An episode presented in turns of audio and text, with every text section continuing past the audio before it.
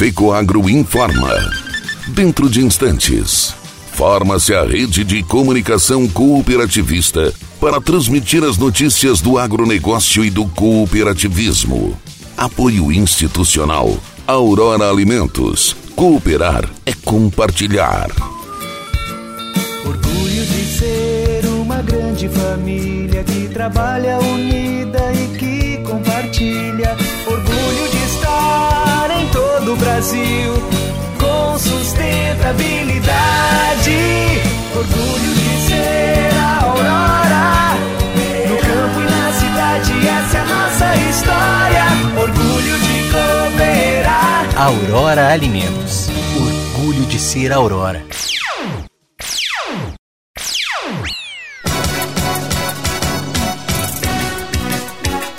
Governo do Estado e iniciativa privada debatem ações de prevenção à peste suína africana. Fiscalização agropecuária no Brasil poderá ser por autocontrole. Alô, amigos, eu sou Renê Roberto e estou começando mais um Agronegócio Hoje, jornalismo rural diário da FECOAGro para os cooperados do campo e da cidade. A FECOAGRO disponibiliza ao mercado de fertilizantes novas tecnologias de nutrição e proteção de grânulos. O Cooper N+, com duas moléculas de proteção, reduz perdas por volatização e lixiviação, facilitando a sua aplicação e otimizando a absorção pelas plantas. Aumente o aproveitamento de nitrogênio na sua lavoura usando Ureia Cooper N+, um produto com mais proteção e de fácil manejo. Produtos exclusivos da FECOAGRO. Peça já na sua cooperativa.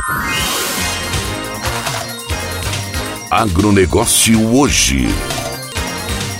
Hoje é segunda-feira, começando a semana 27 de setembro de 2021. E essas são as notícias. A Comissão de Agricultura da Câmara dos Deputados aprovou o projeto de lei 1293 que estabelece a fiscalização agropecuária por autocontrole, tratada como prioridade pela equipe da ministra da Agricultura Tereza Cristina.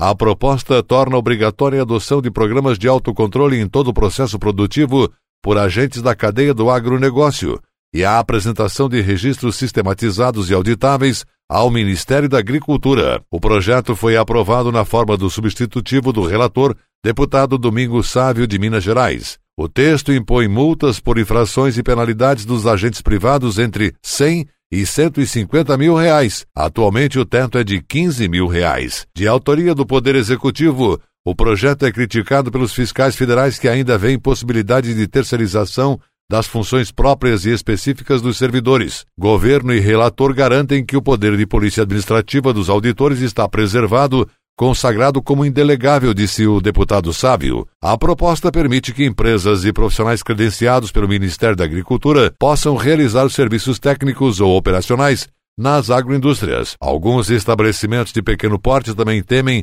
que as regras imponham mais dificuldades para exportar. O governo alega a capacidade limitada da máquina pública para aumentar os serviços de controle e fiscalização do setor agropecuário devido ao déficit de fiscais em descompasso ao crescimento rápido do agronegócio.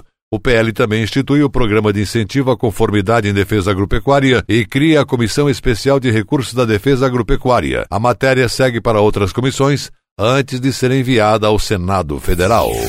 Cooperja, Cooperativa Agroindustrial de Jacinto Machado, sul de Santa Catarina, inaugura mais uma loja. Está localizada agora na BR 285, próximo ao trevo de acesso à cidade, saída para o município de Bom Jesus, do Rio Grande do Sul. A nova loja contará com consultoria técnica especializada, produtos de procedência garantida, implementos, linha branca e muito mais. Tudo isso alinhado com atendimento de qualidade típicos de toda a rede Coperja. A solenidade acontecerá dia 5 de outubro às 10 horas da manhã, tomando todos os cuidados, bem como todos que passarem pela loja deverão usar máscaras e respeitar o distanciamento no mínimo exigido. A Cooperja chega em mais um município do estado gaúcho, levando conhecimento, cooperativismo e desenvolvimento. Queremos estar juntos, ser o porto seguro dos agricultores, crescer com a região que se desponta em fronteira de olericulturas. Somos uma cooperativa bastante diversificada, podemos sim ajudar nossos vizinhos, destacou o presidente cooperativista Vanir Zanata.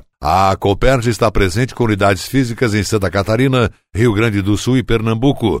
São lojas agropecuárias, supermercados, posto de combustível, TRR, beneficiamento de sementes, unidades de recebimento e comercialização de maracujá, pitaia e banana, industrialização de arroz, empacotamento do produto e indústria de rações.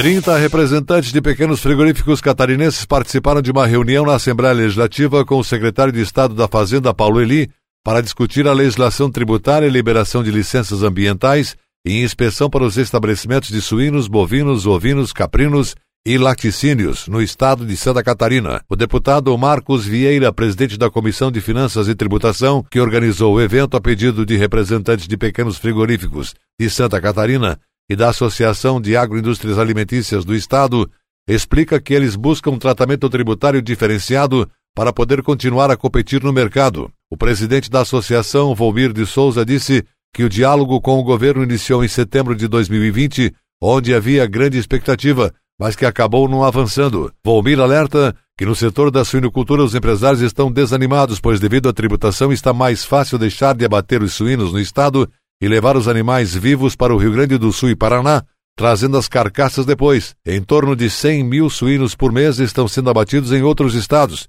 alertou Volmir. Já em relação aos caprinos e ovinos, ele ressalta que em Santa Catarina eles estão sendo tributados em 12%, enquanto que nos outros estados o imposto é de 7%. Os empresários apresentaram duas propostas na suinocultura: a imediata revogação da exigência de recolhimento mínimo igual ou superior a 3% do faturamento para o ano, crédito presumido concedido de forma linear, ano todo de acordo com os valores de abate e não pela projeção, e a construção de uma política tributária sustentável para o setor em 2022. Para o setor de ovinos e caprinos que sejam incluídos novamente nas operações internas das mercadorias de cesta básica, com uma tributação de 7%. A informação foi divulgada pela assessoria de imprensa da Assembleia Legislativa. E a seguir, logo após a nossa mensagem cooperativista, Governo de Santa Catarina, iniciativa privada, debatem ações de prevenção à peste suína africana. Aguardem. No campo, tem coisas que o tempo não muda, mas tem outras que estão sempre mudando. É um trator ou equipamento novo, ou alguma novidade que faz crescer mais a lavoura, o rebanho, a produção. E o Cicobi faz parte dessa evolução, oferecendo soluções financeiras, facilitando a vida do produtor rural. Porque cooperar com as mudanças no campo vai ser sempre a nossa maior tradição. Cicobi, somos feitos de valores.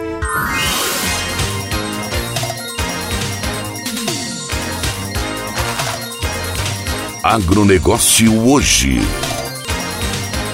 Muito bem, voltamos pelas emissoras que integram a rede catarinense de comunicação cooperativista e agora atenção para a última notícia.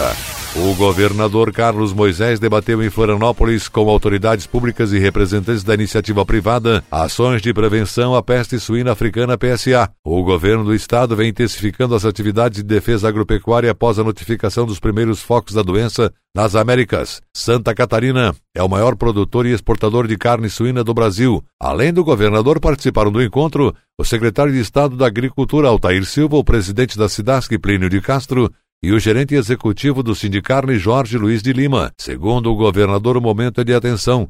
Ele lembra que não há casos notificados no Brasil desde a década de 1980. Apesar disto, a peste suína africana está presente em mais de 50 países, entre eles a República Dominicana e o Haiti. Estes são os primeiros registros da doença no continente americano em mais de 30 anos. Estamos atentos a essa situação. Santa Catarina possui um estado sanitário diferenciado e precisamos lutar para mantê-lo. Nossa economia depende fortemente do agronegócio, portanto, estamos intensificando os trabalhos a fim de evitar que a doença retorne e traga prejuízos financeiros ao Estado, disse o governador Carlos Moisés. Uma campanha educativa será desenvolvida em parceria com o setor público e a iniciativa privada para comunicar as formas de se evitar a transmissão da doença. A peste suína africana é uma doença viral que não oferece risco à saúde humana, mas pode dizimar criações de suínos, pois é altamente transmissível e leva a altas taxas de mortalidade e morbidade. Considerado pela OIE como uma das doenças mais relevantes para o comércio internacional de produtos suínos, a peste suína africana afeta somente suínos. A última ocorrência de PSA no Brasil foi registrada em 1981 e desde 1984 o país é livre de peste suína africana. Nossos esforços estão voltados para manter a saúde dos nossos rebanhos. Vivemos um período delicado e precisamos da colaboração de todos os catarinenses. Temos certeza de que juntos conseguiremos proteger Santa Catarina e manter nossa missão de produzir alimentos de qualidade, disse o secretário Altair Silva. O agronegócio é o carro-chefe da economia catarinense, responsável por quase 70% de toda a exportação e por mais de 30% do produto interno bruto.